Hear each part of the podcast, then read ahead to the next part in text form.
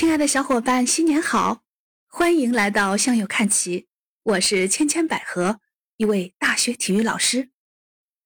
今天我在学校的篮球场看到一个身材高大、生龙活虎，还能扣篮的帅小伙，这可引起了我的好奇，因为我们学校可没有篮球训练队哦。仔细一问呐，原来他是一个在加拿大上本科的中国留学生，小李同学。他是一位大三的理科生，因为疫情困在国内上网课，现在放假到我们学校来打球健身。我没想到一位普通学生却有这么强的运动能力，所以就跟他约了来聊聊他的留学和体育生活。那我们一起来吧。哎，小李同学你好，感谢你能接受我的访谈。嗯，我刚才看你在球场打球，相当帅气。哦，老师您好，我也很荣幸能参加你的访谈节目。那你跟我的听友打个招呼，介绍一下自己好吗？呃，各位听友好，大家叫我小李就行。我来自江苏南京，目前是就读于加拿大的一所高校。呃，由于疫情，呃，加拿大的高校都在上网课，所以我可以回到国内来继续完成自己的学业。这样上课很辛苦吧？谈不上辛苦，但是感觉大学生活除了在学习知识以外，呃，缺失了很多东西。比如，由于疫情，使我跟同学们的距离隔得越来越远，因此就没有在随着年级提升的时候交到更多的朋友。呃，积累更好的社交圈，是哦，挺遗憾的哦。那跟老师的接触也减少了吧？虽然我们可以跟老师在线上互动，甚至是视频互动，但是隔着一层屏幕，总感觉没有面对面的时候那么亲切，也无法很好的感受对方的语气之类的，反正就是各种不方便。哦，是的，是的。啊，你是在加拿大的哪个地区上学？我在多伦多地区。哦，我看你那么喜欢打篮球，应该是个运动爱好者吧？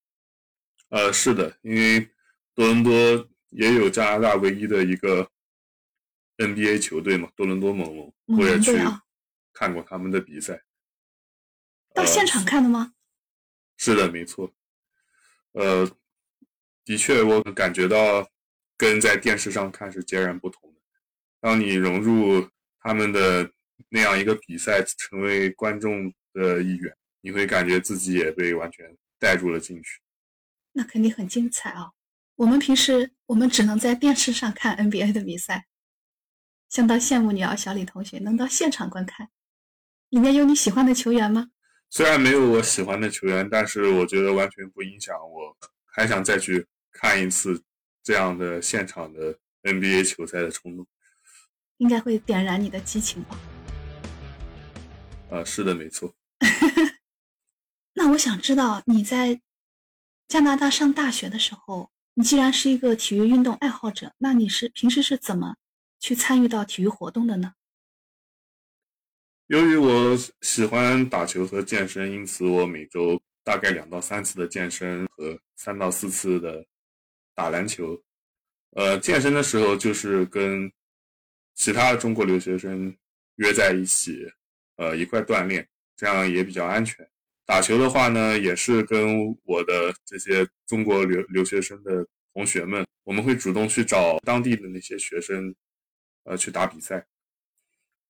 哦，也就是组成了我们的中国学生队和本地同学形成对抗的一个比赛。呃，是的。哦，那据我了解，北美那边的大学是没有专门的体育课的，对吧？没错。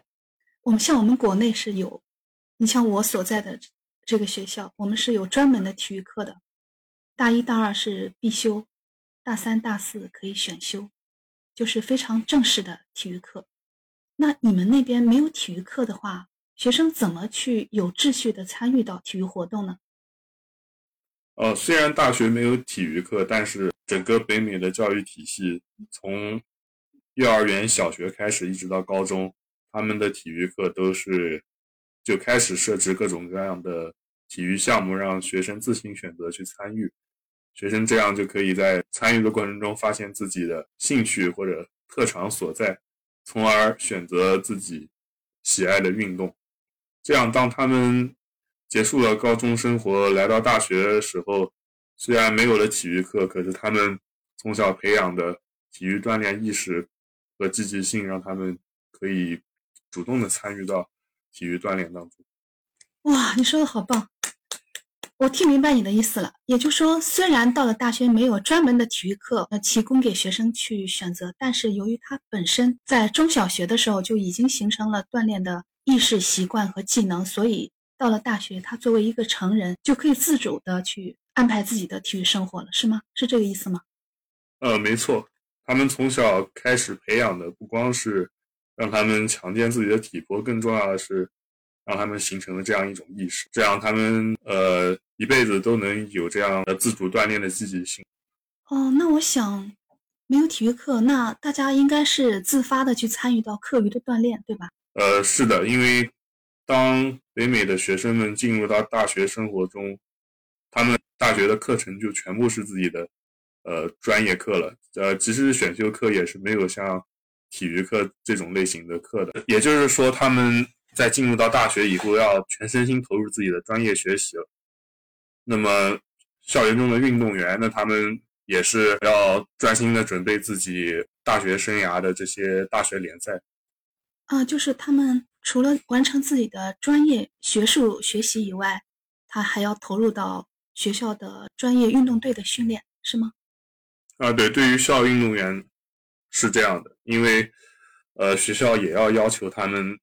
自己所选的那个专业，他们要达到一定的学分，才会给他们这个专业的文凭。哦，那你们学校有什么专业运动队吗？嗯，我们学校有几乎所有大家熟知的那些热门体育项目的专业队，呃，尤其是排球和篮球是比较热门的，呃，当然还有橄榄球。哦。那就是他们有专门的教练来带队训练和带他们参加比赛。对，是的，我甚至还观看过篮篮球和橄榄球的呃校队比赛。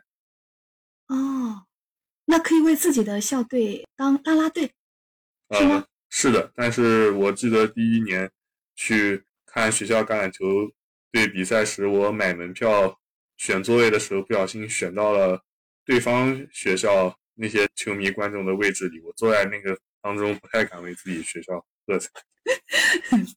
那也太搞笑了吧！当时选错位置了是吗？呃，是的，我不知道他们有一个潜规则，就是有一边是专门留给对方，也就是客场球迷的位置，呃，还有一边是主场球迷的位置。啊，是你在买门票的时候。当时选择位置的时候，不知道这个潜规则是吗？啊，是，确实不知道，所以才会有那样尴尬的场景。就是你自己一个人坐在对方的球迷的阵营里，是吗？啊，是的，幸亏那天我没有穿我们学校的衣服。哦，你们的校服。是的。那你也不太敢为自己的校队加油，是吗？呃，是的，我就静静的观看那样一场。激烈的比赛，内心却很平静。不可能，内心很激动，但是表面很平静，是吗？啊，是的。挺有趣的。那你刚才说学校里的运动队是有专门的教练来带队训练和参加比赛，那你们作为普通同学是怎么能够得到一些运动方面的指导呢？就是你怎么去参与到一些比较正式的体育活动当中呢？其实学校里那些专业的运动指导，并不会给运动员以外的学生而准备。我们更多的是，呃，学生之间自己互相帮助、互相学习去提高。因为在国外有一项很热门的专业叫运动技能学，还有运动理疗学，这些都是我很少在国内听到大学开设这样的专业。有些学生他们就是这个专业里的学生。因此，我们有任何的问题都可以向这些专业的学生去询问，他们也会很热情的给出一些建议。哦，确实是我们国内 应该说没有这样的课程，除非在专门的体育院校里面有。那如果是普通的大学，嗯，除了有一些特招的高水平运运动员以外，他们是有专门的教练带队。那其他的就是由每门课程的老师去完成指导。那我听你这样说的话，我觉得其实我们国内的大学生应该 更要珍惜这些有专门的课程的设置和有专门的老师来指导。像你们是没有老师指导，对吧？其实完全是靠自主的去寻找这样的组织或者是人员来指导自己的训练，对吧？啊，没错。呃，也算是一个自己要动脑学习的过程吧。虽然体育运动它是一个身体上的运动，但是也需要用脑去训练，这样才能让自己不容易受伤，从而延长自己的运动生涯。小李同学，我听你说这么多，我感觉你对体育方面的理解还是很深刻的。那你也是作为我们。国内教育体制成长下的呃一个普通同学，因为你也并不是专门的运动员，那你是怎么会有这样强烈的锻炼的主动性的呢？亲爱的小耳朵，小李同学是不是很可爱？好想听听他怎么把体育玩的那么酷的呢？欢迎关注主播千千百合，订阅向右看齐专辑，在评论区给他留言，我们下期再见哦。